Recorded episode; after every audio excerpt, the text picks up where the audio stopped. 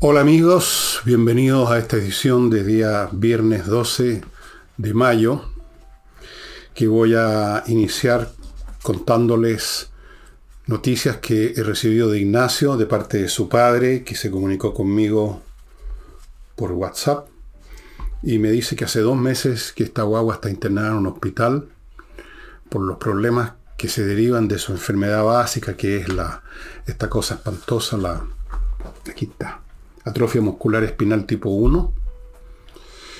Y ustedes imaginarán lo que significa tener una guagua semana tras semana en un hospital, entubada, los costos que eso significa, incluso si es un hospital público, los costos de tiempo, los costos emocionales, y miles de costos de, de todo orden.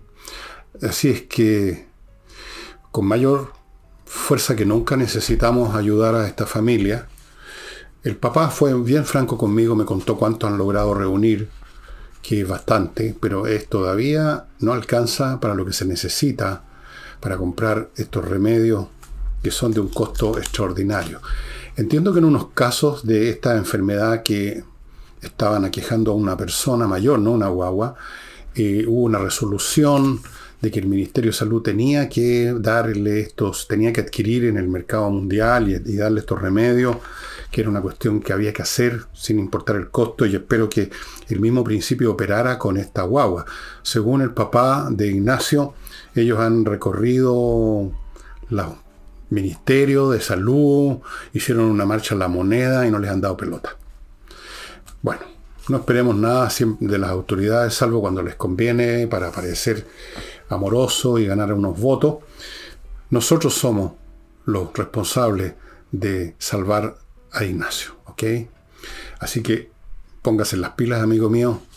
No importa si usted ya dio una o dos veces, sigamos dando hasta como hacía el, famoso santo este, o beato, no sé qué grado tiene la jerarquía la santidad, el Padre Hurtado, hay que dar hasta que duela. Y no se trata de que duela. Si dar 5 lucas yo creo que no le duele a nadie, ¿no verdad? Ok.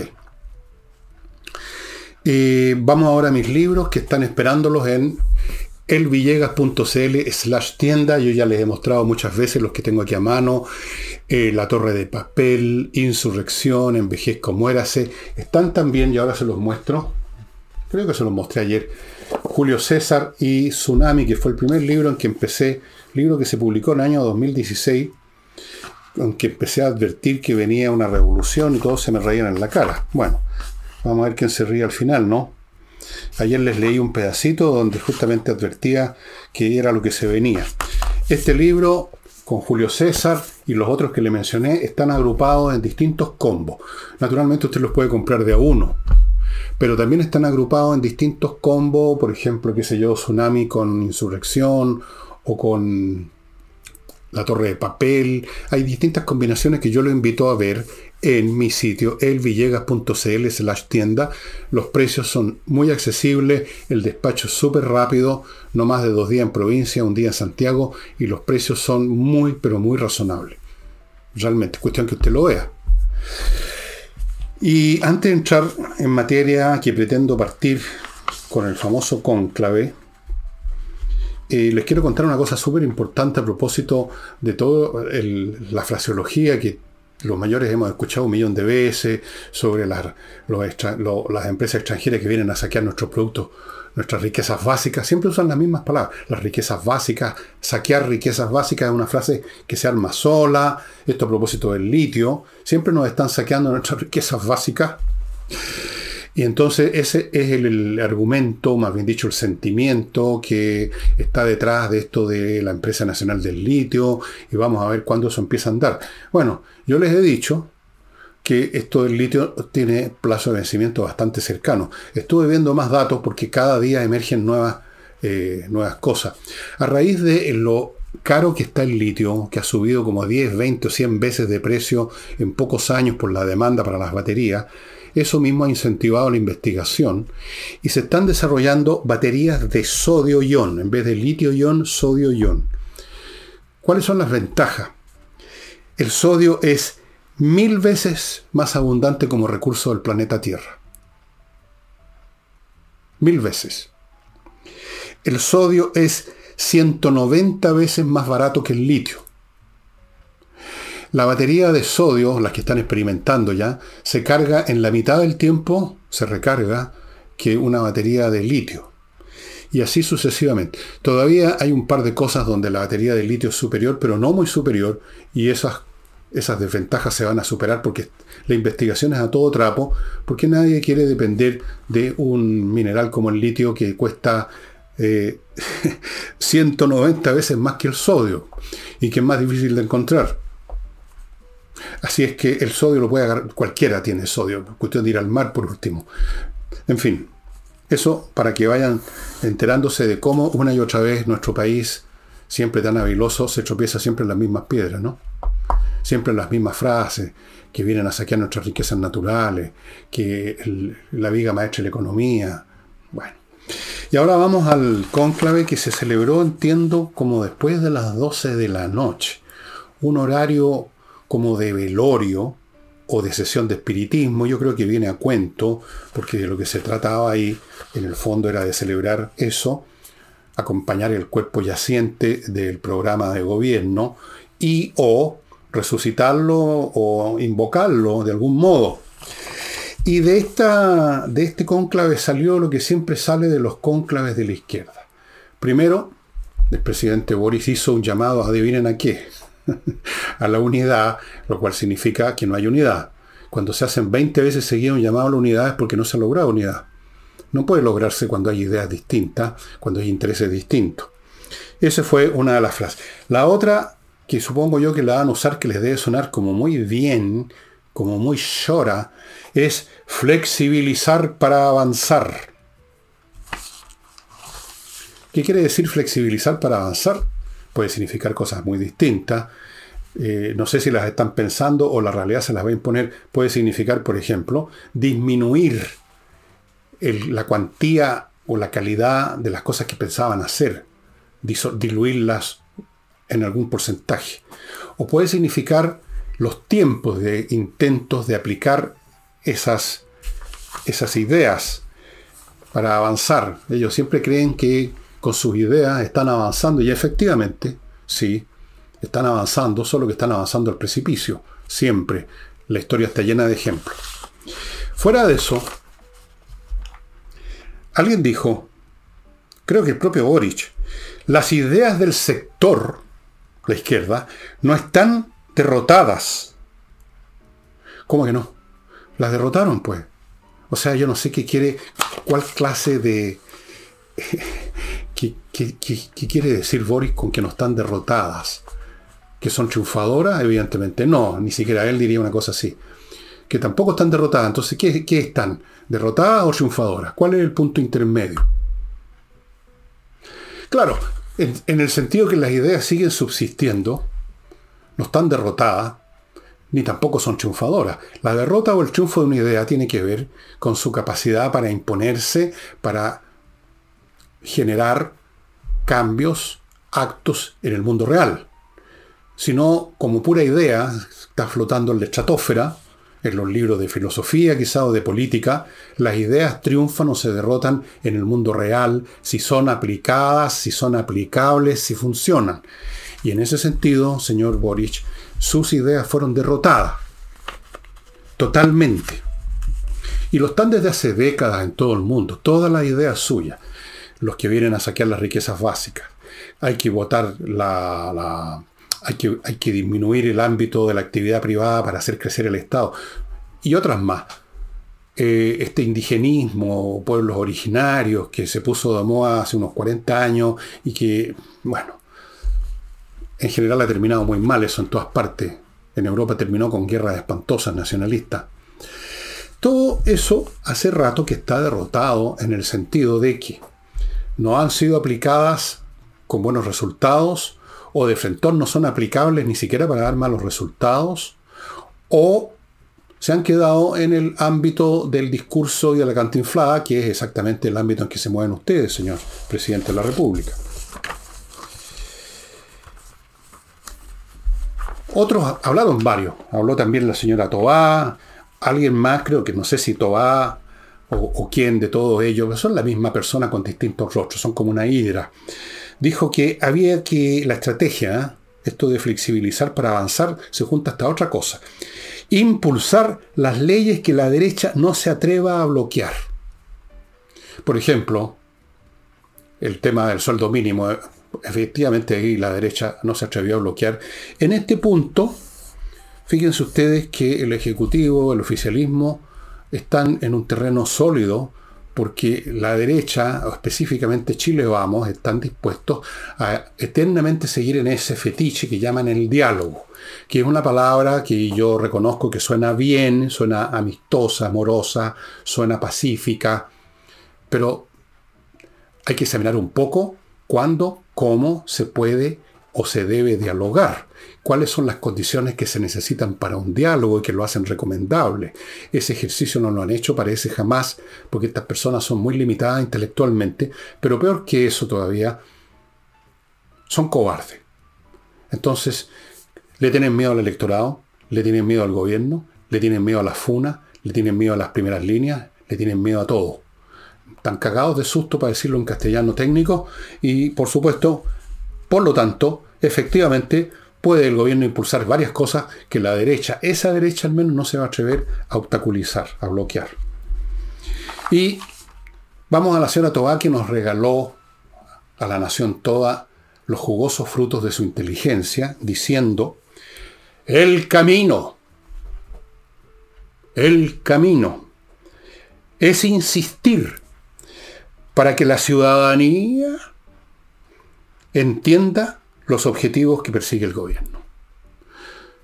Aquí una vez más, la izquierda, en este caso encarnada la señora Tobá, se arroga la representación o se refiere a la ciudadanía, a todo el país. Todo el país. Y resulta que una gran parte del país les hizo tapas, no importa, la ciudadanía. Pero aquí viene lo peor. Aquí está la arrogancia intelectual que no tiene cabida en cabezas tan mediocres como la de toda esta gente. Porque yo entiendo la arrogancia intelectual de Einstein quizá, a lo mejor era bien arrogante, no tengo idea. O de Leonardo da Vinci, o Wolfgang Amadeus Mozart era bastante arrogante, por lo que sé. Sabía quién era, eh, el músico más importante, junto con su compadre Haydn de la época del, siglo XVIII. Pero esta gente se arrogan un conocimiento de las cosas y implícitamente, tácitamente o casi expresamente, lo califican a usted, señora, señor, que no ha votado favorablemente lo que ellos quieren, como personas que no entienden, pues. O sea, ustedes son imbéciles. No han entendido. Hay que hacer entender, hay que insistir para que estos niños porros y tontos entiendan la tabla del 2. Eso nos quiere decir la señora Toa. La señora Toa que probablemente no sabe lo que es una regla 3 simple. Y voy a insistir siempre en eso porque es lo más fácil del mundo. La señora Toa que no sabe nada de economía de ninguna ciencia real. Solo sabe cantinfriar. Sin embargo, se arroga esto de que la ciudadanía hay que insistir para que la ciudadanía entienda de una vez por todas. Bueno, dejemos el cónclave, este velorio o sesión de espiritismo que produjo no otra cosa que espectros precisamente, frases, flexibilizar para avanzar, llamados a la unidad, las ideas del sector no están derrotadas, el camino es insistir y presionar y presionar, siguió diciendo la señora Toá, empujar, pujar. Señoras, esto no es un tema de estitiqué político mental de los chilenos, es un tema que la gente se ha dado cuenta que sus ideas son malas. Esto no es un tema que no entiendan, son ustedes los que no entienden lo malas que son sus ideas. Péguensela al cachofazo.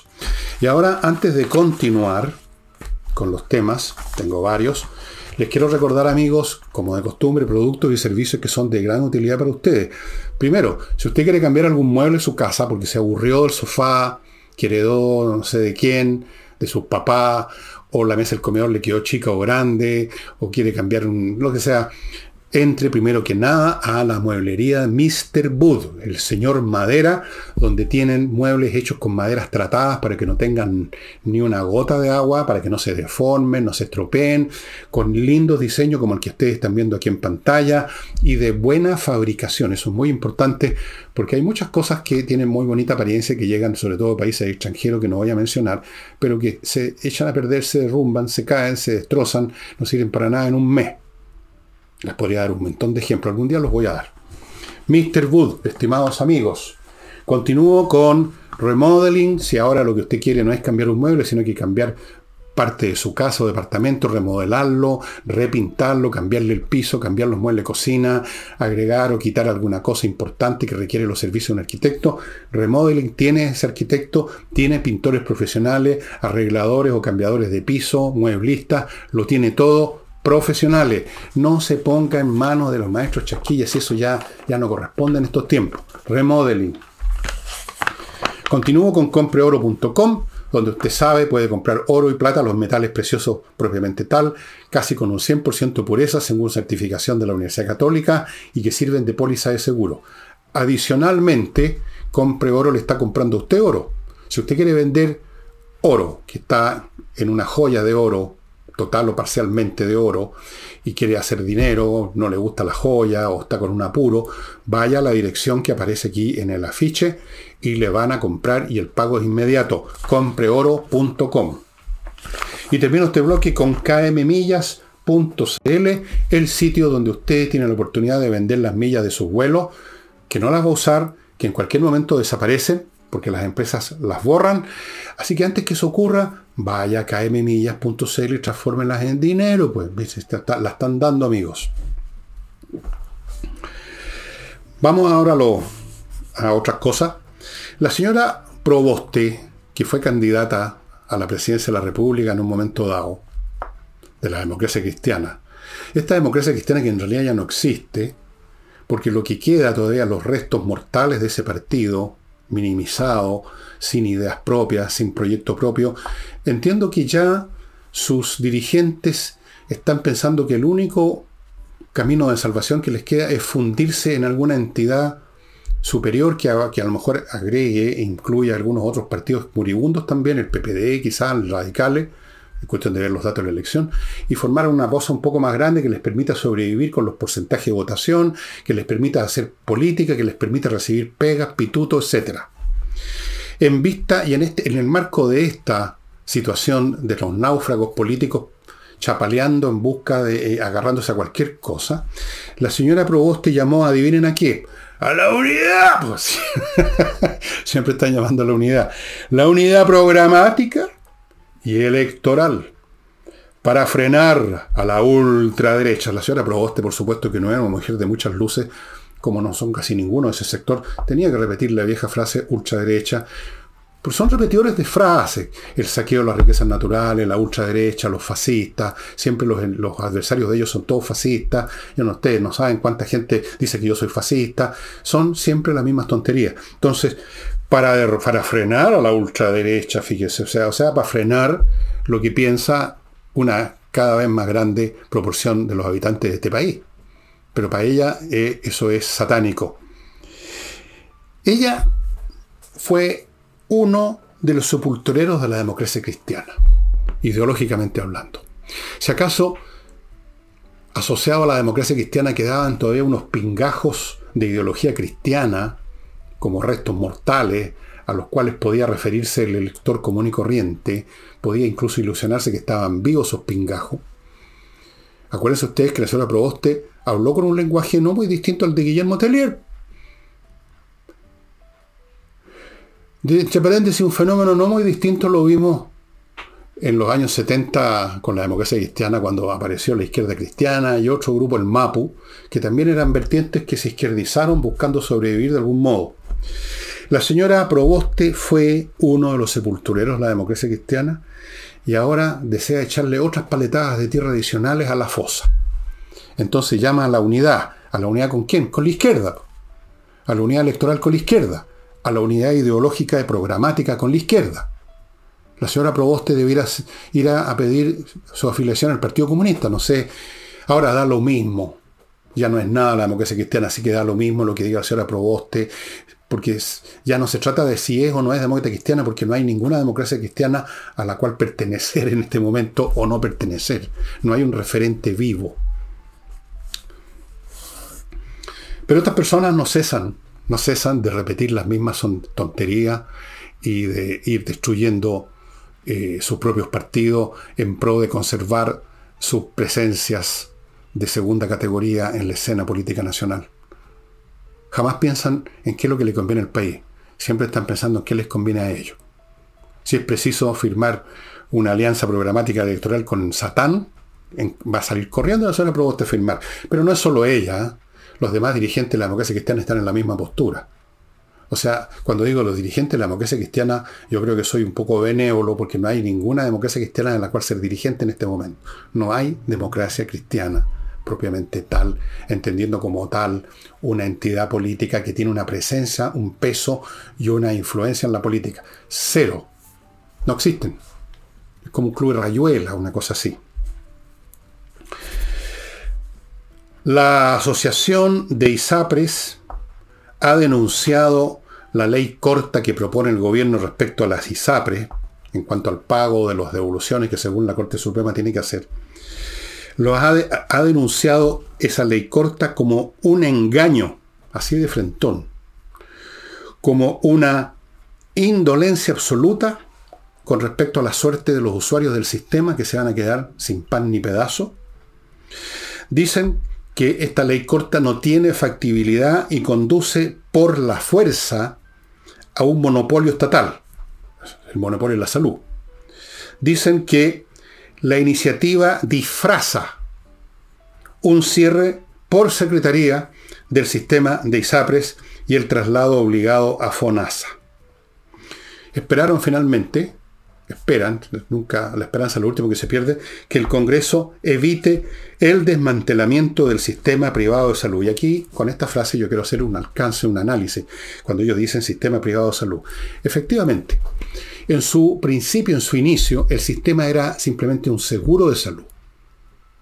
Usted se afiliaba a una ISAPRE por una cantidad, por un plan, y esa aseguradora le pagaba de una determinada manera, de acuerdo al plan, los servicios de salud que usted usara. Eso era. Pero con el tiempo las ISAPRES comenzaron a asociarse financieramente con clínicas, con centros médicos, y en la práctica el sistema de ISAPRE ya no es meramente un sistema de seguros, una compañía aseguradora con mucha cabeza, sino que es un sistema de salud. Porque cuando uno, usted lo sabe, si es miembro de la UNISAPRE, cuando usted es miembro de UNISAPRE y paga un plan, usted tiene un acceso fácil, expedito, a determinadas clínicas y centros médicos asociados a ese ISAPRE. Y, es un, y digo expedito porque no tiene que hacer una cola de kilómetros y por año, sino que inmediatamente recibe el servicio y recibe generalmente un servicio de mucha mayor calidad que el sistema público. Pues las clínicas privadas tienen mucho mejor equipamiento en general. Y eso por supuesto tiene un costo. El costo de la salud hoy en día es muy grande porque el costo del equipamiento médico, desde no solo de la máquina de rayos X que todos conocemos, sino que todos los sistemas para hacer, por ejemplo, tomografía, todos los sistemas de laboratorio, toda esa tecnología es muy costosa. Y naturalmente eso se refleja en un grado u otro en los planes de salud. Pero al menos usted tiene una salud bastante superior y la obtiene a tiempo. En otras palabras, las ISAPRES efectivamente llegaron a convertirse en un sistema de salud para muchas personas que están en un ISAPRE y eso significa que si tienen un problema a la vista, si les duele algo, si sufren un accidente, van a tales o cuales clínicas del sistema y ahí son atendidos de inmediato, sí o no. Desde luego, todas estas personas que hablan contra la ISAPRE están metidas en las ISAPRE. No hacen cola en FONASA frente a un hospital público, donde por supuesto los servicios, eh, las camas, los pabellones, todo no es de la misma calidad. Esto es bastante, es bastante, es bastante deprimente en un hospital público. Bastante deprimente.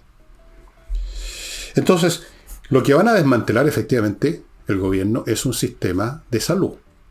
Y van a ofrecerle al público, sin decir ni una palabra, el FONASA. De manera tal que si usted antes llegaba, si tenía un problema, llegaba al tiro al servicio de salud correspondiente a su ISAPRE en lo que se demoraba en llegar su auto al estacionamiento del hospital, ahora usted tiene que esperar, no sé, una semana, un año, depende, depende de su suerte, depende del mal que tiene. Si es una cosa media complicada, no va a ser rápida la atención, lo van a atender ahí unos tipos que más, más parecen a veces, no sé, no digo más. Y esto forma parte de la filosofía de este gobierno que pretende destruir el, sistema privado de salud, porque eso ya es un sistema privado de salud. Es un sistema, no solamente las clínicas aisladamente, es un sistema junto con las ISAPRE. Y quiere favorecer la salud pública, FONASA y los hospitales públicos. Está en su ideología, está en su concepción del mundo. Y esto no es una especulación, lo dicen ellos mismos. Ellos quieren terminar con el modelo neoliberal que supone ISAPRES, supone AFPs que también están tratando de demoler, discutiendo nuevos retiros. Están tratando de demoler, pero esto es más invisible. Están en ese proceso de demolición o están intentando por lo menos las instituciones armadas de la República, la educación privada, todo lo que sea privado para ellos es un pecado mortal. Es diabólico, es el mal, es la explotación, la desigualdad, todas esas cosas que se les vienen al mate en forma instantánea, porque son sistemas como reflejos condicionados mentales. Entonces, se cruzan de brazos haciendo, haciendo uso de que las castañas las sacó el gato que es la Corte Suprema. Las zarpas del gato fueron las que crearon esta idea de que las ISAPRES tienen que devolver una cifra que asciende a 1.400 millones de dólares. El señor Marcel, que dejó de ser un economista y se convirtió en publicista o político del régimen, probablemente el amor lo ha ayudado también. Estas cosas entran por, ese, por ese camino a veces, entran en el lecho, las ideas. Sí, ¿verdad? Créanme, hay antecedentes de esto. Pregúntenle a la Cleopatra. Bueno, el señor Marcel dice que no, no, no, no, no, no, no, no. Que, que no existe ningún plan de obligar a la gente a, ir a las ISAPRES, a ir al FONASA, que no es el propósito hacer migrar a FONASA, dijo Marcel. Y efectivamente, a primera vista uno diría, ok, porque las ISAPRES tienen seis meses para presentar un plan para pagar esos 1.400 millones. Pero yo creo que no es muy difícil adivinar que cualquiera que sea el plan que presenten las ISAPRE que les permitiera seguir subsistiendo va a ser rechazado. Porque la idea es liquidarlas a las ISAPRE. Y tuvieron la suerte de que la Corte Suprema los ayuda porque no tienen que ser ellos los que se pongan de frente, cara a cara, contra el público que está en las ISAPRE y que se va a quedar sin ese sistema de salud. No, para eso estuvo la zarpa del gato, el tribunal, la, Corte Suprema. Perfecto. Vamos a ver en qué pasa en el Congreso en su momento. Vamos a ver. Todo va a depender una vez más de ese partido tan dado a las transacas y al diálogo y a entenderse y a firmar todas las, las actas de rendición que se llama Chile Vamos. Así es. Esa gente no confía en ellos ni por un segundo. Siguen por buenas o malas ideas, pegado a la idea del diálogo, que voy a ver si es caso examinar ahora, o la examinaré más a fondo este sábado. Eh, vamos ahora a otro bloque, estimados amigos, antes de continuar con el programa. Para sus asuntos contables, su contabilidad personal, sus temas de declaración de impuestos, todas esas cosas son engorrosas bueno, póngase en manos de kc-consulting.cl, que da, entrega asesorías contables con un equipo multidisciplinario, ordena su contabilidad, se la mantiene al día, lo asesora en los temas tributales, tributarios y laborales, de acuerdo a la normativa, le, permite tener una contabilidad realmente completa, preparar estado financiero, que es otra cosa, hacer balance, fin, planificar cómo va a ser lo de los impuestos, cómo lo va a tributar, todo, todo, todo con kc-consulting.cl. Hoy en día estas cosas hay que hacerlas con profesionales porque son cada vez más engorrosas. Continúo con seguridad y accesos, un servicio fundamental, estimados amigos, porque los accesos a los edificios, la puerta de entrada y a los condominios es el punto que hay que defender de los delincuentes. Si son traspasados las puertas de acceso, sonó usted, señor, ya están adentro, no le va a costar nada después abrir la puerta de su departamento o de su casa. Es el acceso el que hay que cuidar y para eso se requiere todo un sistema de seguridad, como por ejemplo el que les ofrece seguridad y acceso, un sistema de control basado en tecnología, por ejemplo, para, eh, para ver las patentes, la lectura de patentes, apertura con tag, eh, un montón de cosas para que no entre cualquiera, para que no pueda entrar cualquiera. Todo eso, seguridad y acceso. No llore después la gente de un edificio que le saquearon uno o dos departamentos y se quedan ustedes temblando esperando cuál va a ser el próximo que nos van a saquear. Seguridad y accesos. Y termino este bloque con miclimo.com, que hoy día estuve en contacto con ellos, me estuvieron haciendo, dando información. La cosa realmente está siendo masiva, la cantidad de gente que se ha dado cuenta y de empresas que es el mejor sistema de climatización, pero por eso mismo a usted le digo, amigo, póngase ya en contacto con ellos porque de lo contrario no va a tener que ponerse en una cola.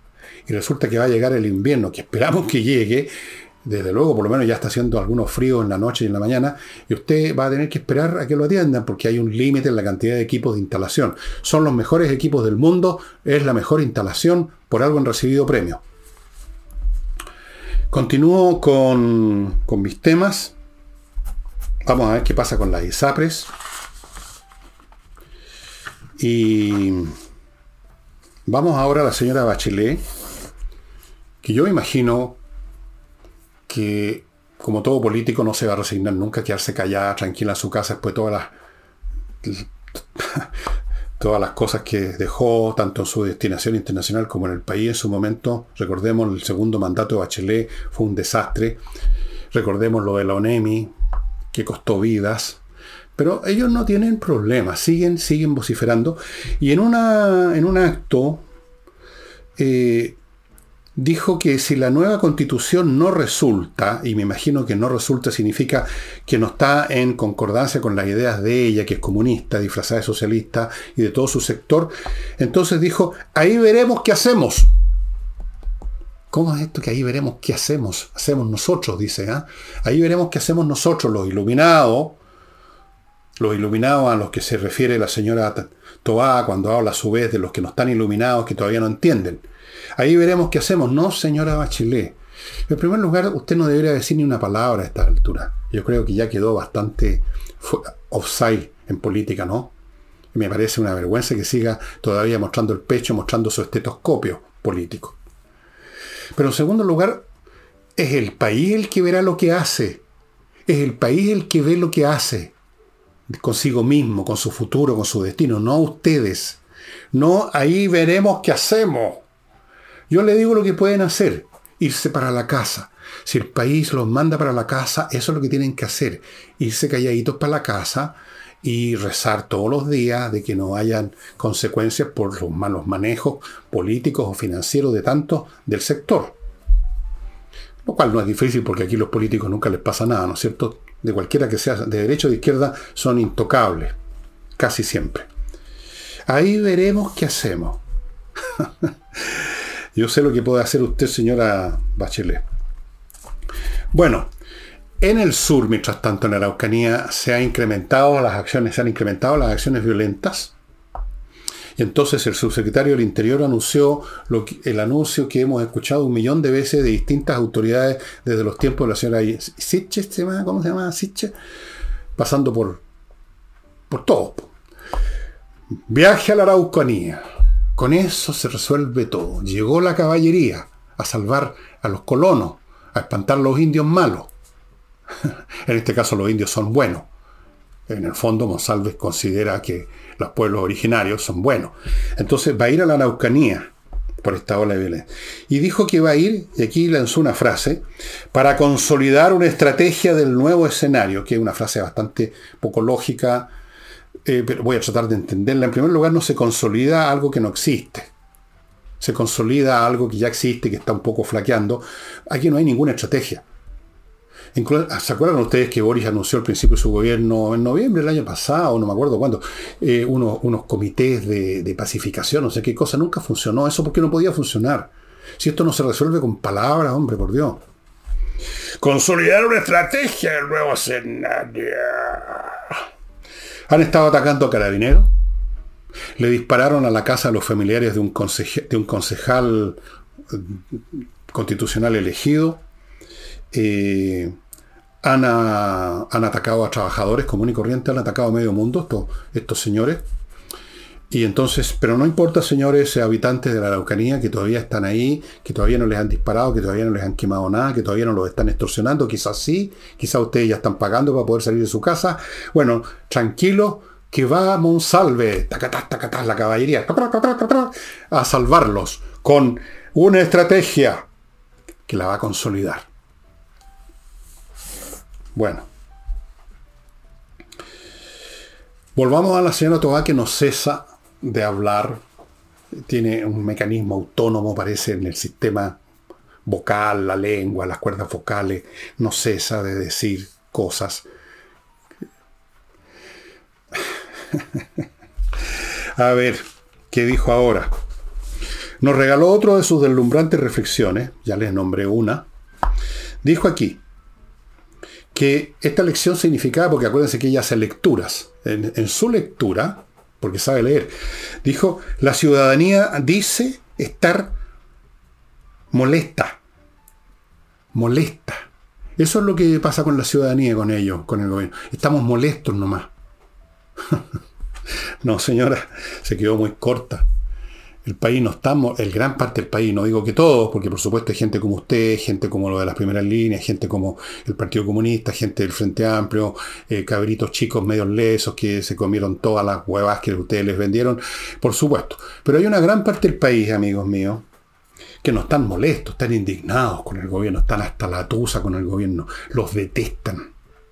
Vea usted, entra a las redes sociales, usted que seguramente se mueve mucho por ahí, vea lo que se dice de eso del merluzo. Vea usted cómo tratan a su presidente, cómo la tratan a usted. Yo no estoy de acuerdo con insultar a nadie, estoy simplemente diciéndole que eso es un símbolo de que aquí no se trata de molestia, aquí se trata de rabia, de enojo, de indignación, de desprecio.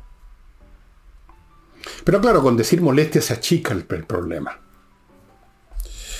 Y, y luego empezó con el discurso siempre de que para construir, dijo, hay que lograr acuerdos creyó que estaba diciendo algo así como 3 más 3 son 6 y dividido por 2 son 3.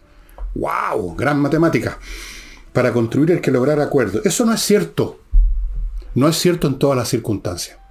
Porque eso depende, señora Toa, voy a enseñarle un poco lógica, de si hay espacio y condiciones para llegar a acuerdo. O sea, hay una condición tácita previa a un diálogo para llegar a acuerdo, de que haya un lugar donde llegar que es el acuerdo. Y para que haya una posibilidad de llegar a un acuerdo, las posiciones distintas tienen que más o menos estar dentro de un territorio no muy lejano uno del otro. Para ponerlo en fácil, para que usted entienda. Variaciones sobre lo mismo. Puntos de vista distintos sobre el mismo objeto. Yo lo veo rosado, no, yo lo veo más bien rojo, cosas como esas. Se lo pongo fácil. Entonces ahí se puede llegar a un acuerdo. Se puede llegar a un consenso o se puede llegar a una, a una transaca por último. Pero cuando hay posiciones completamente opuestas, no hay posible, no es posible llegar a acuerdo y usted lo deberá saber, yo creo que lo sabe incluso usted. Voy a ponerle un ejemplo fácil y simple, una guerra. Una guerra se produce cuando las partes no pueden llegar a un acuerdo, o sea, no pueden llegar a alguna parte mediante negociaciones diplomáticas cuando no hay espacio porque los fines de ambas partes son completamente opuestos, la única solución es la guerra. Y un país le declara o, inicia la guerra contra otro como hizo Rusia con Ucrania. Porque no había ninguna posibilidad de acuerdo. Porque los rusos querían algo que simplemente los ucranianos no podían aceptar. Y cuando usted no puede aceptar una posición 180 grados contraria a la suya, no hay espacio para los acuerdos, no se construye nada con acuerdos en ese caso, porque no se puede, señora Toa. Y desgraciadamente, este país llegó a esa situación por obra de la izquierda que se puso en un extremo. Ellos dijeron y dicen, queremos demoler, queremos terminar con el modelo neoliberal. ¿Cómo se llega a un acuerdo con eso? Si usted, por otro lado, por ejemplo, quiere seguir con su ISAPRE, ¿cómo llega a un acuerdo? Ellos quieren destruir y usted quiere conservar. ¿Cuál es el punto medio entre destruir y conservar, dígame usted? Ay, pues no me pregunte eso, pues Fernando.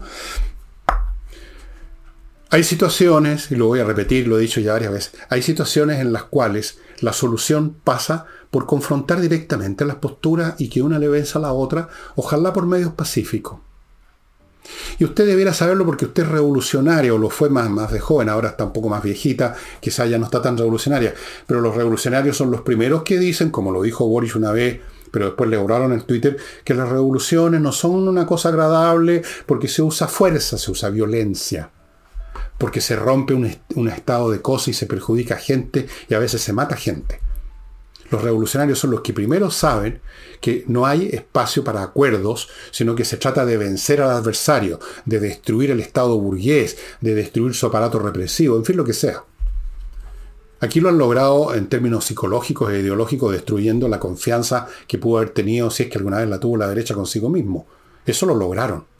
No, no, no llegaron a un acuerdo ideológico, destruyeron la confianza de la, de la derecha en sí misma al punto que ahora llegaron a un grado de izquierdización o de cobardía que es motivo casi de chiste. No estamos en una situación de acuerdo, estamos en una situación en que uno de los bandos simplemente vence al otro y las cosas se hacen como ese bando vencedor pretende. No es muy bonito, no es muy agradable, pero así se da la realidad, señora Toa. No hay ningún acuerdo. Cuando ustedes además hablan de acuerdo, Jamás están pensando en llegar a un punto medio. Están pensando no en acordar, sino en convencer o en intimidar. Que no es lo mismo convencer que acordar. A ver, le voy a explicar. Convencer es que el otro se acerque a mi idea y la comparta finalmente. Al principio no la compartía, luego la comparte porque lo convencí.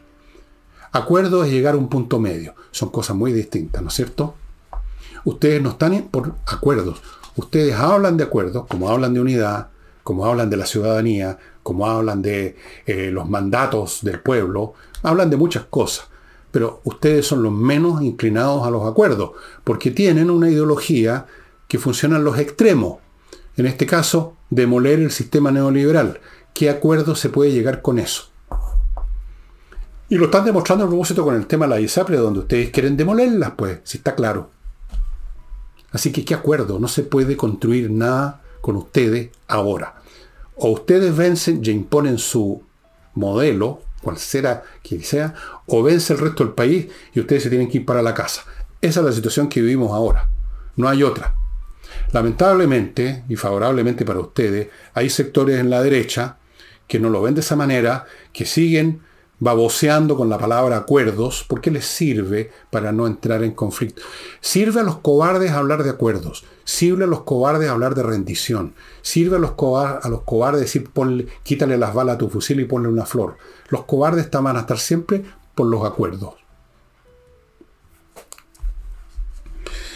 Y antes de entrar al caso Sierra Bella, que se dio, aquí se dio una voltereta increíble, la señora Harler y todos los los tonis que tiene ahí. Ella misma forma parte del circo.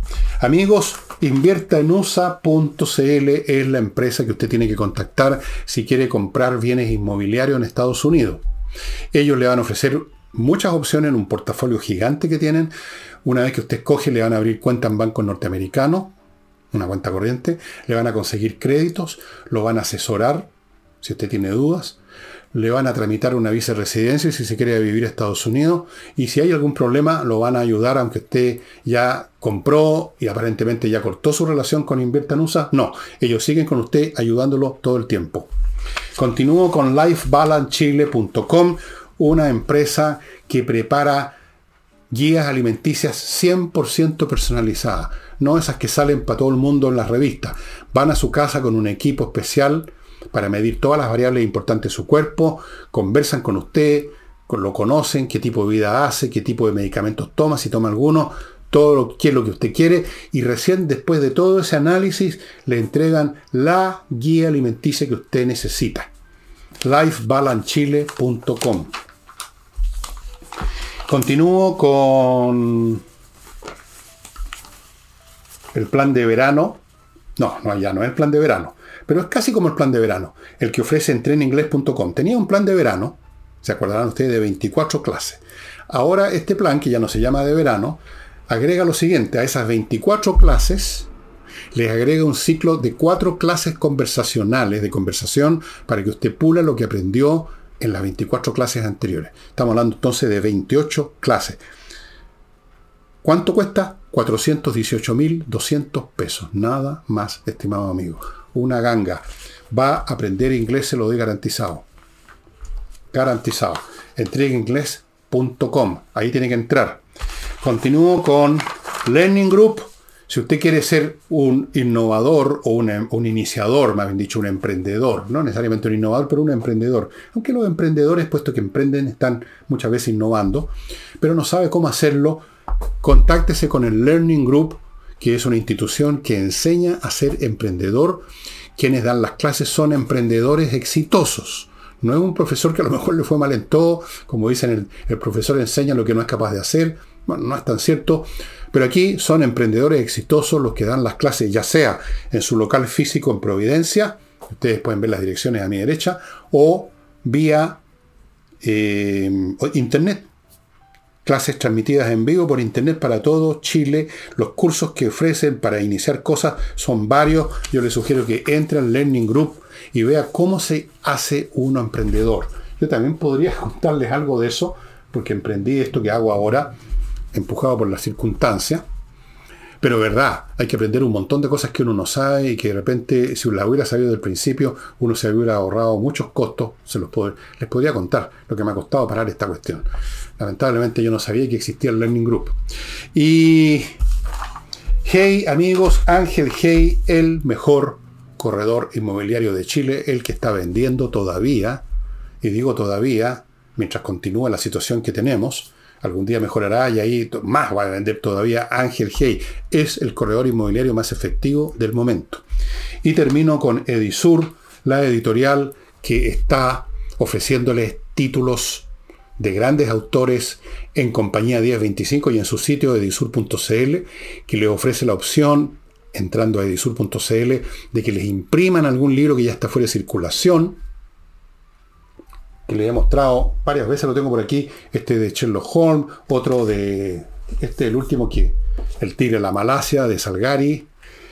Y les cuento además que en Edisur están buscando y tratando tratando, a lo mejor no se puede, a lo mejor sí, ojalá que se pueda, están tratando de conseguir para imprimir y distribuir en Chile ese libro que les he mencionado tantas veces, que fue el único de su tipo que se produjo en los años 60 para examinar las estructuras políticas y sociales de los países subdesarrollados, ese libro de Stanislav Andreski que se llama Parasitismo y subversión en América Latina.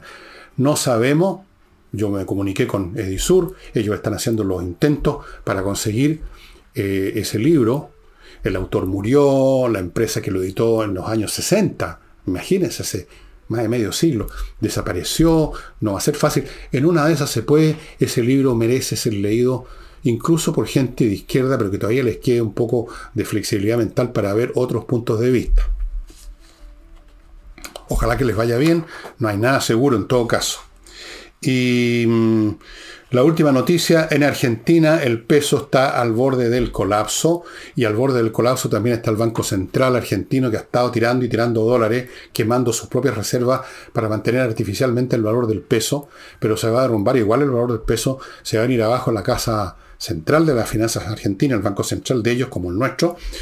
Y todo esto como resultado de malos manejos económicos que no son solamente de autoridad de Fernández, sino que vienen de mucho tiempo atrás.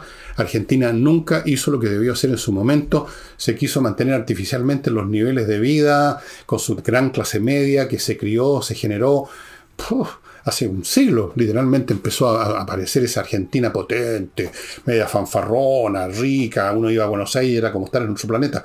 Bueno, quisieron seguir manteniendo eso cuando empezó la situación a cambiar y nunca hicieron los ajustes debidos hasta el día de hoy. Y al final estas cosas explotan para peor. O sea, Argentina va rumbo al despeñadero, si es que no está ya cayendo. Y es una lástima porque es un país que pudo haber sido potencia mundial. Por todo por sus recursos naturales y por sus recursos humanos también. Porque Argentina tiene muy buena gente. El problema es que tiene pésimos políticos. y bueno, voy ahora al libro que les voy a mostrar. En castellano, de una autora que ya les he mostrado otros libros de ella, Anne Applebaum Gulag. Historia de los campos de concentración soviéticos. Ustedes dirán, este es un tema muy viejo, pero no se equivoquen Recuerden que en la guerra, una de estas guerras los Balcanes que hubo en, en los años 90, el siglo pasado, los serbios instauraron otra vez campos de concentración para sus enemigos. Y quién sabe a dónde están mandando los disidentes en Rusia en este momento.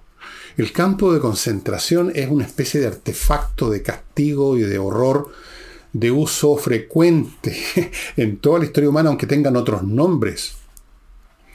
La historia de los campos de concentración soviéticos, el Gulag, del cual escribió una novela fantástica Soyelitsyn, Aquí está examinado cómo eran, cómo se criaron, cómo se fundaron, cómo se organizaron, los horrores que se vivían adentro, etc. Ese mundo que traía al hombre nuevo, al hombre comunista, que iba a ser un monumento a la alegría, a la libertad, al desarrollo humano, y las sociedades que se legitimaron con eso terminaron construyendo Gulag. Ese es el final prácticamente de todas las utopías delirantes de los utopistas todas terminan, parten con un sueño glorioso y terminan con una pesadilla espantosa. Lo pueden encontrar en muchas partes, estimado amigo, así que no les voy a dar eh, datos. Lo pueden, esto yo lo encontré en Chile. Aquí está la Anne, una mujer joven y bella además, y además talentosísima. Amigos, se ganó un premio Pulitzer este libro. Aquí lo dice, el 2004. Los campos de concentración. Hay uno que nos están metiendo ya en campos de concentración virtuales, mentales. La cancelación es en el fondo meterlo a uno en un campo de concentración. Y eso sería todo por hoy, estimados amigos. Mañana sábado trataré de presentar un tema interesante, eh, que todavía no sé cuál puede ser, un tema interesante para ustedes, entretenido. Y en cuanto a autores para el domingo, todavía no sé. Eh, a quién presentaré, si un autor chileno, si un autor alemán, francés, norteamericano, ruso, alguien que pueda ser de interés. En fin, ya veremos. Muchas gracias por su atención y no olviden a Ignacio que está en un hospital entubado. No olviden a su familia. Chao.